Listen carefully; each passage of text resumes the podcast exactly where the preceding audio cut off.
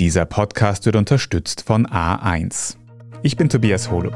Ich bin Margit Ehrenhöfer. Das ist Thema des Tages, der Nachrichtenpodcast vom Standard.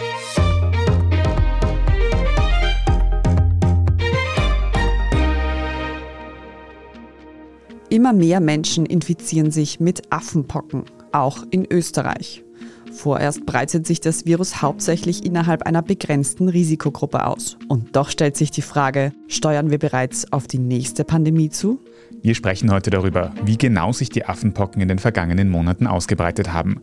Wir fragen nach, wo das Infektionsrisiko am größten ist, wie man sich am besten schützt und ob wir die Affenpocken weltweit nicht ernst genug nehmen. Martin Moder, du bist Molekularbiologe und auch sehr aktiv dabei, unter anderem in den sozialen Medien wissenschaftliche Informationen für die Öffentlichkeit aufzubereiten und zu kommunizieren. Für den Einstieg ganz kurz, wenn wir externe Gäste haben, sitzen wir die normalerweise. Ich habe dich jetzt schon geduzt. Passt das eh so für dich? Mir ist das Du immer ein bisschen lieber, da muss ich mich weniger konzentrieren. Sehr gut, dann machen wir es so. Du erzählst uns heute einiges zu einem Thema, was gerade viele Leute vielleicht ein bisschen beunruhigt, noch immer, nämlich die Affenpocken. Kannst du uns für den Anfang nochmal grundsätzlich so ein bisschen erinnern? Was ist das für eine Krankheit? Wie steckt man sich damit an und welche Symptome bringt die mit sich? Sehr, sehr gerne. Also grundsätzlich dieses Virus, das gehört halt zur Gattung der Orthopox-Viren und das ist eine Gattung, die man eigentlich recht gut kennt, weil zum Beispiel die echten Pocken, die wir ja ausgerottet haben mittlerweile, die gehören zur selben Gattung.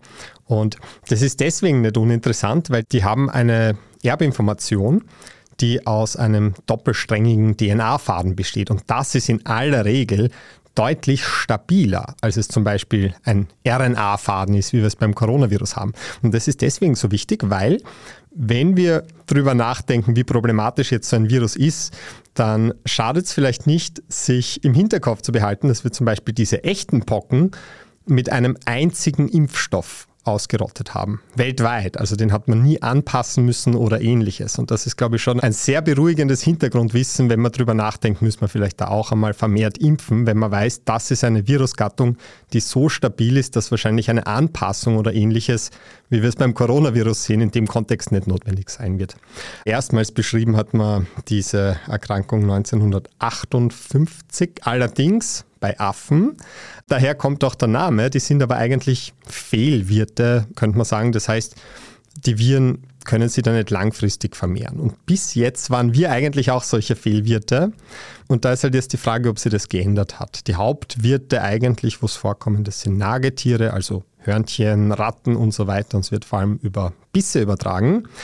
Aber so Mensch-zu-Mensch-Übertragungen, und da werden wir eh sicher noch genauer drauf eingehen, eher durch so engen Körperkontakt. Was jetzt die Symptome angeht, da ist es so, die beginnen meistens so ein bis drei Wochen nach dem Kontakt mit einer infizierten Person. Und das Coole an der Krankheit ist, selbst wenn ich innerhalb dieser Zeit noch impfe, wenn ich das sehr früh mache, kann ich eigentlich die Symptome häufig noch vollkommen verhindern. Wenn ich das später mache, kann ich es abschwächen. Und die Symptome, die ich verspüre, das ist anfangs leider relativ unspezifisch. Also das ist eher so Fieber, Kopfschmerzen, Muskelschmerzen, Rückenschmerzen, geschwollene Lymphknoten. Also es kann einfach sein, dass man sich ein bisschen grippig fühlt anfangs. Das ist wichtig, dass man da dann schon darauf achtet, wenn man vielleicht den Verdacht hat, man könnte einen Kontakt gehabt haben. Und danach kommt oft dieser Hautausschlag. Also es fängt oft wirklich an wie ein ganz gewöhnlicher Ausschlag und später geht das aber in Pusteln über, die dann auch verkrusten und abfallen können. Und das beginnt oft im Gesicht, an den Handflächen, Fußsohlen. Aber wenn es im Zuge von Sexualkontakten übertragen wird, dann oft so im Urogenitalbereich. Und wenn es einen erwischt hat, dann halten die Symptome meistens zwei bis vier Wochen an und das ist die Zeit, in der man noch ansteckend ist, aber danach ist meistens völlig ausgeheilt. Grundsätzlich dürfte also die Ansteckungsgefahr bei engem Körperkontakt am höchsten sein. Jetzt habe ich aber mitbekommen, dass sich viele Menschen auch Sorgen machen, sich zum Beispiel über Türklinken oder Anhaltegriffen in der U-Bahn anzustecken. Wie groß ist denn die Wahrscheinlichkeit, dass man sich über Oberflächen mit Affenpocken ansteckt?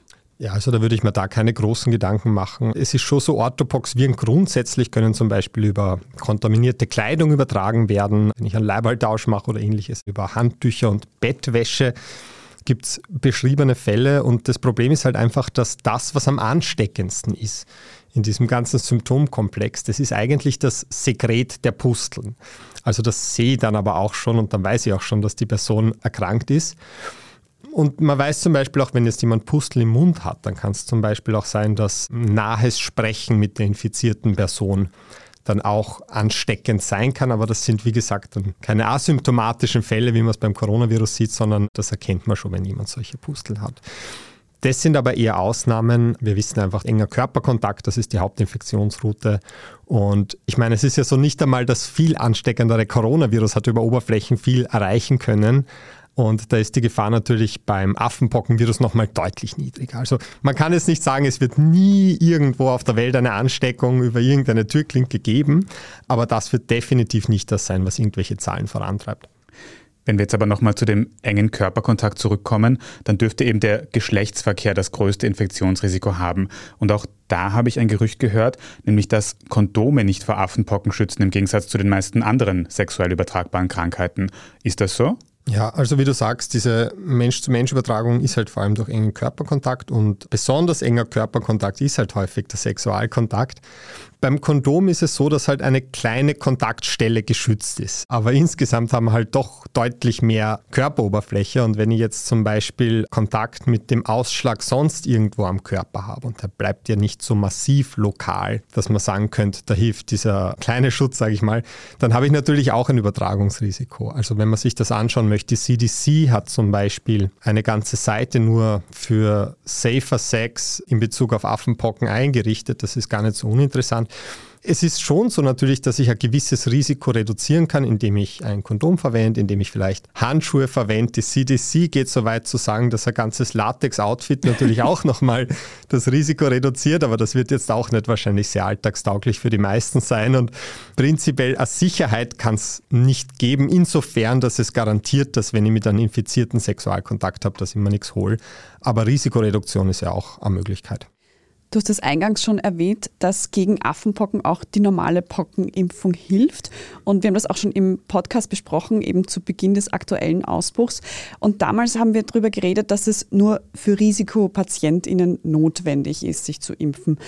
Bleibt das dabei oder würdest du sagen, wenn jetzt die Infektionszahlen steigen, sollten sich auch mehr Leute dagegen impfen?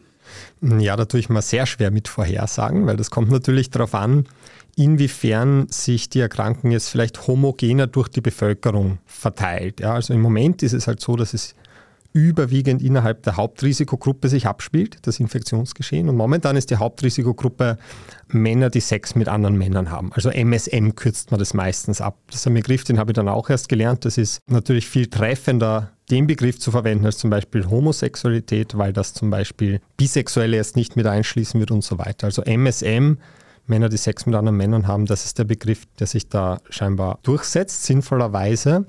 Und es ist allgemein so, dass wenn eine Erkrankung in einem engen Kontaktnetzwerk landet, dann kann es sein, dass lange Zeit sich diese Erkrankung überwiegend innerhalb von diesem Netzwerk bewegt und dann im Laufe der Zeit halt auf andere Kontaktnetzwerke sich dort dann auch eher etabliert. Das könnten dann zum Beispiel Sexualarbeiterinnen sein oder ähnliches.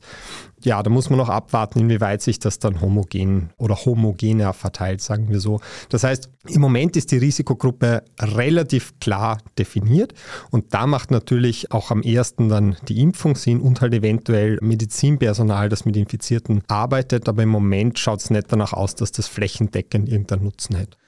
Wie schaut es denn mit Medikamenten aus? Gibt es da welche gegen Pocken, gegen Affenpocken und wie haben sich da die Erfahrungswerte in den letzten Monaten, wo die Krankheit schon in Umlauf war, quasi gezeigt?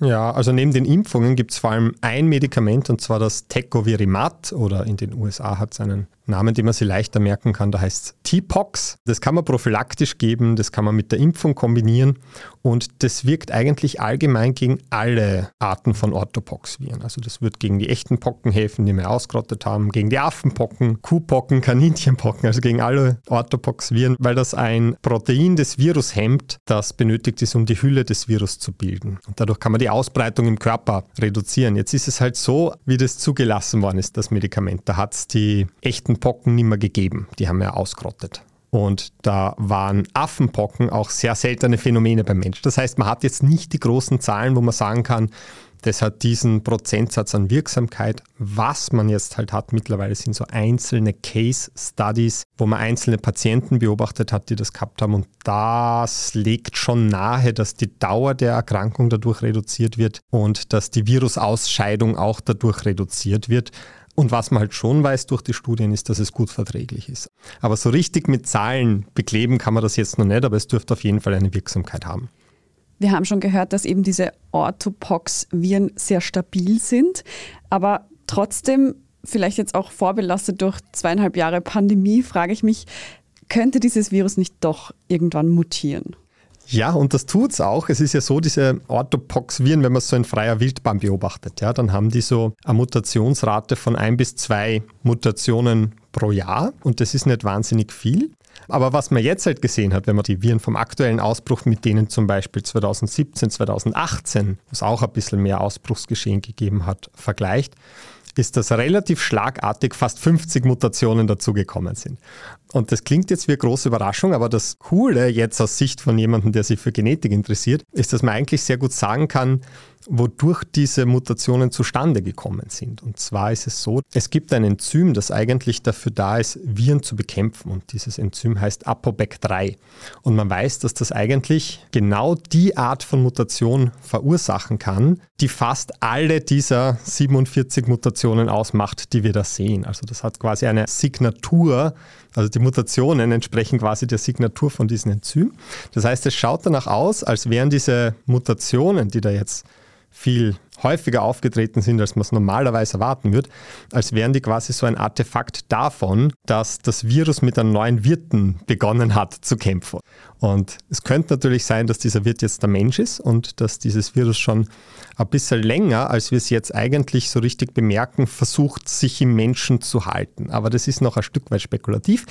Was man auf jeden Fall noch nicht sagen kann, ist, ob diese Mutationen einen Einfluss darauf nehmen, wie gut das Virus mit uns zurechtkommt. Das ist noch völlig offen. Wir sehen nur, die Mutationen sind da. Wir wissen, welches Enzym mit großer Sicherheit fast alle davon verursacht hat. Aber ob das Einfluss darauf nimmt, wie sich das Virus in uns verhält, das wird sich erst zeigen. Martin, was würdest du denn jetzt zum aktuellen Zeitpunkt insgesamt sagen? Wie soll man sich jetzt verhalten, um quasi das Risiko einer Affenpockeninfektion so gering wie möglich zu halten? Was ist quasi dein Briefing? Ja, naja, also vor allem, wenn man jetzt zum Beispiel zur Risikogruppe gehört, ist natürlich besonders wichtig, dass man jetzt auf Symptome achtet, auch wenn die anfangs sehr unspezifisch sind. Das heißt, wenn man sich unwohl fühlt oder vielleicht gar einen Ausschlag wahrnimmt, dass man vielleicht kurz abwartet, bevor man wieder allzu sehr Kontakte pflegt und in dem Fall vielleicht dann auch die Impfung in Erwägung zieht sieht, wenn man zur Risikogruppe gehört. Das ist sicher keine schlechte Idee. Ich glaube, viel mehr momentan machen muss man eigentlich nicht.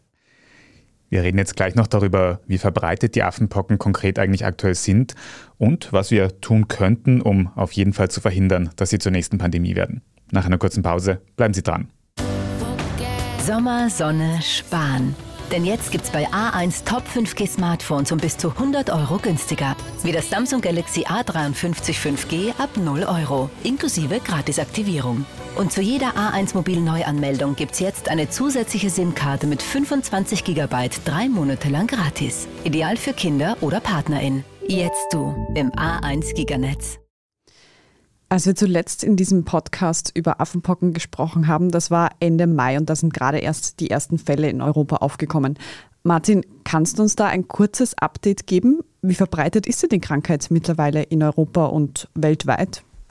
Ja, also weltweit haben wir momentan rund 30.000 bestätigte Fälle und in etwa neun Todesfälle, von denen wir wissen. Das ist jetzt natürlich ein Stück weit irreführend, weil die Fälle sind die letzten Wochen relativ schnell angestiegen und die Toten haben natürlich eine gewisse Verzögerung. Es gibt jetzt eine Studie in Nature Medicine, die schätzt die Fallsterblichkeit bei diesem Virus auf weniger als ein Prozent. Und vielleicht zum Vergleich, um das einordnen zu können, beim Coronavirus, da war es so, dass bevor die Impfstoffe da waren, war die Fallsterblichkeit in etwa bei 2%, also höher. Muss man natürlich sagen, ist ein bisschen ein Unterschied, weil beim Coronavirus waren es vor allem die Alten, die verstorben sind und bei den Affenpocken ist es so, dass sich jetzt vor allem die Jungen derzeit infizieren. In Österreich haben wir momentan um die 160 Fälle und keine Toten, aber bei uns momentan steigen die Zahlen relativ linear an. Nach diesen ersten Berichten über Affenpocken in Europa ist es von meinem Gefühl her recht schnell wieder stiller geworden um die Krankheit. Mir ist aber auch aufgefallen, dass du, Martin, in den sozialen Medien in den letzten Monaten trotzdem sehr aktiv über die Affenpocken gesprochen hast. Wie ist denn deine persönliche Einschätzung? Nehmen wir die Affenpocken nicht ernst genug? Bräuchte es da mehr Maßnahmen von den Gesundheitsbehörden aktuell? Naja, also ich habe vor allem darüber gesprochen, weil ich einfach Viren sehr interessant finde und auch wenn jetzt kein großer Notstand da ist, gerne über Viren spreche und darüber lese. Aber Aufklärungskampagnen wären sicher was Gutes in der Situation, ja, weil was halt schon momentan ein mögliches Szenario ist, ist, dass zum Beispiel diese Erkrankung jetzt sich innerhalb der MSM-Community etablieren könnte.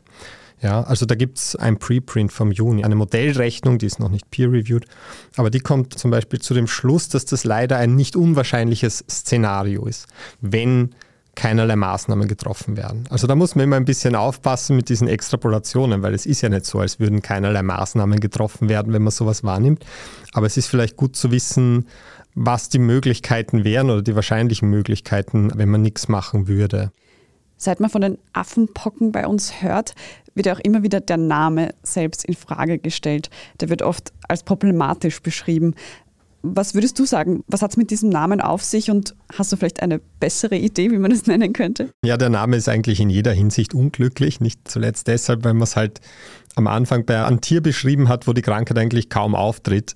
Und ich würde sagen, sobald eine Krankheit anhaltende Infektionsketten beim Menschen verursacht, dann ist es wahrscheinlich so oder so sinnvoll, Tierassoziationen möglichst loszuwerden.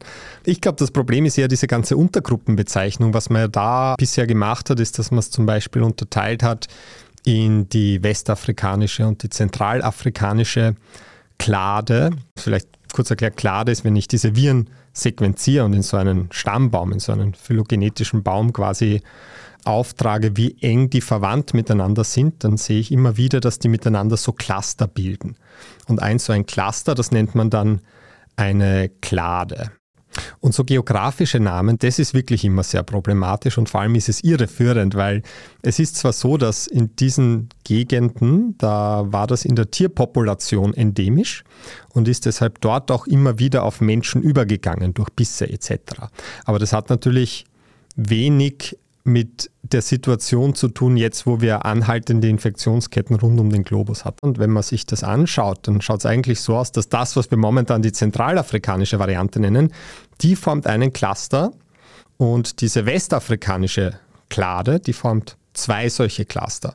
Und jetzt ist ein Vorschlag, dass man einfach die Cluster durchnummeriert und sagt, das ist Klade 1, 2, 3. Klade 3, das ist die, die jetzt diesen weltweiten Ausbruch verursacht und zum Glück auch eine von den harmloseren, wie wir sehen, weil wäre es Klade 1, hätte man vielleicht eine Fallsterblichkeit von bis zu 10 Prozent.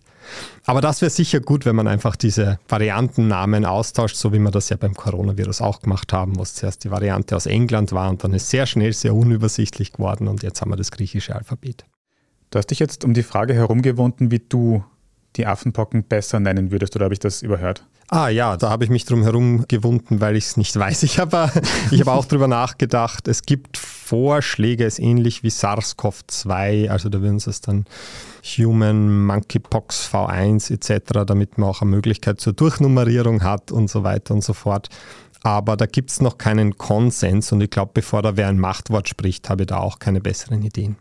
Alles klar. Du hast heute auch schon angesprochen, dass die größte Risikogruppe für Affenpocken Männer, die mit Männern Sex haben, sind. Mhm. Ich habe dazu auch in den sozialen Medien öfter schon Statistiken gesehen mit teilweise sehr extremen Zahlen von 99 Prozent des Infektionsgeschehens, das in dieser Gruppe stattfinden würde.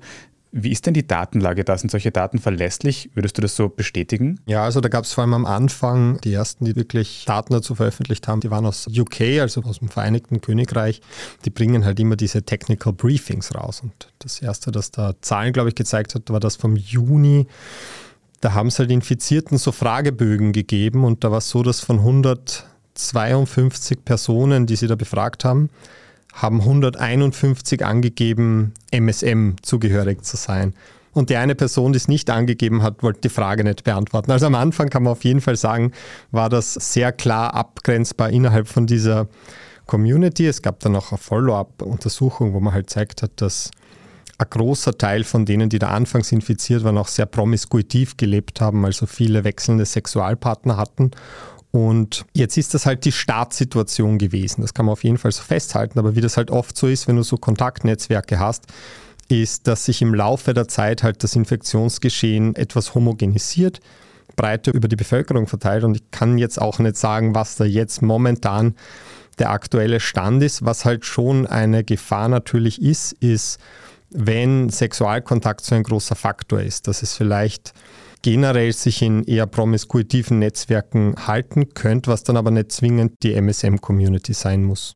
Eine Frage, die sich mir da stellt und die vielleicht auch gar nicht so einfach zu beantworten ist, ist da dann die Gefahr jetzt auch groß, dass sich hier eine Art Stigma entwickelt, wie es zum Beispiel bei AIDS früher war?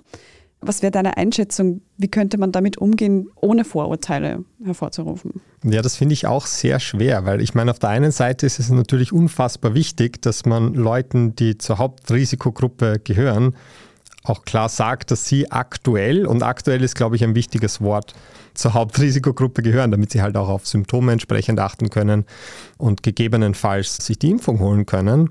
Andererseits muss einem halt schon auch bewusst sein, dass es immer Leute geben wird, denen quasi jeder Anlass recht ist, um gegen irgendwelche Gruppen zu hetzen. Ja, wir haben das ja beim Coronavirus auch gesehen, wie auf einmal Asiatinnen, Asiaten Anfeindungen ausgesetzt waren, in Österreich zum Teil, weil irgendwo am anderen Ende der Welt der Coronavirus ausbrochen ist. Ich bin jetzt kein Kommunikationsexperte und ich weiß auch nicht, wie man da eine gute Balance in der Berichterstattung findet. Ich fürchte, ja ganz vermeiden wird sie es nicht lassen. Beim Coronavirus war es halt so, da hat man eher geschaut, dass man die Risikogruppen schützt und da Hilfe leistet, anstatt dass man zusätzlich noch draufgehauen hat. Und ich glaube, das wäre gut, wenn man das da auch irgendwie versuchen würde. Die folgende Frage haben wir zu Anfang des Affenpockenausbruchs auch schon mal besprochen im Podcast. Ich würde aber sagen, dass sich seitdem die Situation eher verschlechtert hat als verbessert und deswegen steuern wir eigentlich darauf zu, dass die Affenpocken das nächste Coronavirus werden oder zum aktuellen Zeitpunkt haben wir in den letzten Monaten genug getan, um das zumindest zu verhindern, zu versuchen? Ich glaube nicht, dass wir genug getan haben in letzter Zeit. Ich glaube aber auch nicht, dass wir die Situation mit Corona vergleichen können. Generell, ja, also es besteht die Gefahr, dass sich Affenpocken beim Menschen etablieren. Und je länger die Infektionsketten werden und je höher die Infektionszahlen sind, desto wahrscheinlicher wird das auch. Ja, nicht zuletzt deshalb, weil das Virus dann halt auch immer mehr Anpassungsmöglichkeiten bekommt. Ja, aber so wie es momentan aussieht, sind die Affenpocken einerseits weniger tödlich als das Coronavirus, aber vor allem, und das ist, glaube ich, der ganz entscheidende Punkt, ist deutlich weniger ansteckend. Das heißt, das, was die Pandemie jetzt so unangenehm gemacht hat für die allermeisten. Das waren ja mitunter die Notwendigkeit dieser gesellschaftsstoppenden Maßnahmen, wie Lockdowns, das Schließen von Geschäften oder halt Sachen, die einfach das Leben deutlich unangenehmer gemacht haben, wie Maskenpflicht etc. Das ist, glaube ich, das, was jetzt allen so im Hinterkopf verblieben ist als angstmachender Faktor. Aber das ist ja etwas, was wir bei den Affenpocken nicht erwarten müssen. Einfach weil da relativ klar definiert ist, in welchem Rahmen Infektionen ablaufen können. Nicht, wenn ich in der Schule sitze und der fünf Reihen hinter mir mal tief ausatmet, sondern dass da schon deutlich mehr Kontakt notwendig ist. Das heißt, das, was uns jetzt diese großen Sorgen bereitet hat, aus Sicht des Einzelnen, nämlich dass alles zugesperrt wird etc., das ist ein Risiko, das ich da überhaupt nicht sehe. Ja, aber was nicht heißt, dass wir uns zurücklehnen können, aber dass diese Angst vor gesellschaftsstoppenden Maßnahmen da wahrscheinlich nicht gegeben ist. Zu 100% sicher bin ich mir nicht, ob ich dir das glaube, wenn du schon einen Ganzkörper-Latex-Anzug heute angeteased hast. das, wenn du mich gut kennen würdest, dann würde dir das gar nicht überraschen. Aber im Großen und Ganzen ist jetzt wahrscheinlich das Wichtigste eben, keine Gerüchte oder Vorurteile darauf hineinzufallen und sich gut zu informieren über diese Krankheit, vor allem wenn man vielleicht zu einer Risikogruppe gehört. Deswegen vielen Dank für diese Infos und für deinen Besuch im Studio, Martin Moder. Danke auch. Wir reden jetzt gleich in unserer Meldungsübersicht noch darüber, welche Probleme es bei der staatlichen Covid-Förderungsagentur gegeben haben soll. Wenn Sie in der Zwischenzeit unsere journalistische Arbeit unterstützen möchten, dann können Sie das zum Beispiel mit einem Standard-Abo tun. Oder wenn Sie uns über Apple Podcasts hören, indem Sie dort ein Premium-Abo abschließen. Wir freuen uns über jede Unterstützung. Jetzt aber dranbleiben, gleich gibt es die Meldungen.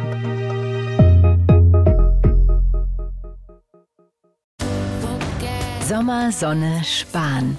Denn jetzt gibt's bei A1 Top 5G Smartphones um bis zu 100 Euro günstiger. Wie das Samsung Galaxy A53 5G ab 0 Euro, inklusive Gratisaktivierung. Und zu jeder A1 Mobil Neuanmeldung gibt's jetzt eine zusätzliche SIM-Karte mit 25 GB drei Monate lang gratis. Ideal für Kinder oder PartnerInnen. Jetzt du im A1 Giganetz.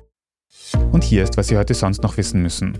Erstens, die Covid-19-Finanzierungsagentur wird vom Rechnungshof stark kritisiert. Die abgekürzt COFAG genannte Agentur ist für die Abwicklung von Covid-Hilfen zuständig. Der Rechnungshof hat deren Arbeit von März 2020 bis Juni 2021 unter die Lupe genommen und nun einen 196-seitigen Rohbericht vorgelegt. Kritisiert wird darin vor allem die Bestellung des COFAG-Geschäftsführers Bernhard Perner und dessen Bezahlung. Perner war zuvor Kabinettsmitarbeiter im Finanzministerium von Gernot Blümel und hatte zeitweise eine Dreifachfunktion inne. Neben der KOFAG war Perner auch in der staatlichen Beteiligungsholding ÖBAG und der Bankenabbaugesellschaft ABBAG beschäftigt. Perner habe dadurch im beobachteten Zeitraum satte 430.000 Euro verdient. Zu viel, wie der Rechnungshof meint. Spendabel war man bei der KOFAG aber auch externen BeraterInnen gegenüber. Insgesamt 21 Millionen Euro wurden dafür ausgegeben. Allein ein juristischer Protokollführer kostete 125.000 Euro. Im Finanzministerium reagiert man auf den Rohbericht gelassen. Schließlich hätten sich die Corona-Hilfen bewährt, so das Finanzministerium.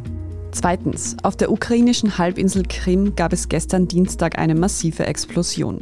Das Gebiet wird seit 2014 von Russland kontrolliert.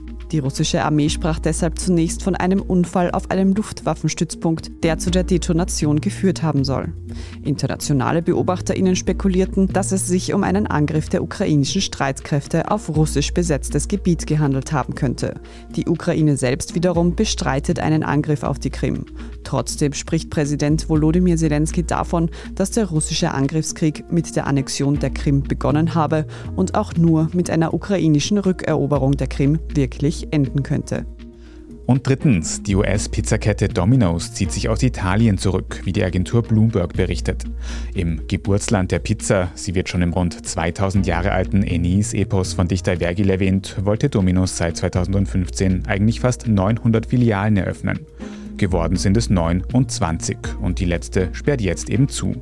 Das könnte damit zu tun haben, dass durch die Corona-Pandemie auch die italienischen Pizzaiolos, vulgo Pizzabäcker, erfinderisch geworden sind. Viele von ihnen haben Vertriebswege aufgebaut, um ihre Pizzen aus dem Steinofen direkt an die KundInnen zu liefern.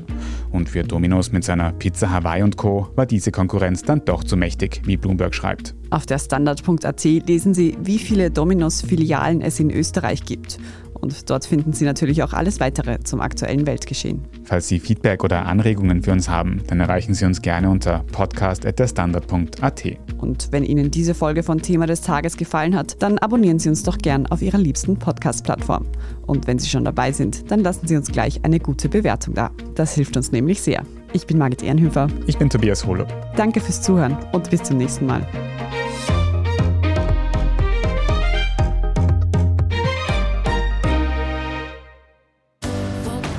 Sommer, Sonne, Sparen. Denn jetzt gibt's bei A1 Top 5G Smartphones um bis zu 100 Euro günstiger. Wie das Samsung Galaxy A53 5G ab 0 Euro, inklusive Gratisaktivierung. Und zu jeder A1 Mobil Neuanmeldung gibt's jetzt eine zusätzliche SIM-Karte mit 25 GB drei Monate lang gratis. Ideal für Kinder oder PartnerInnen. Jetzt du im A1 Giganetz.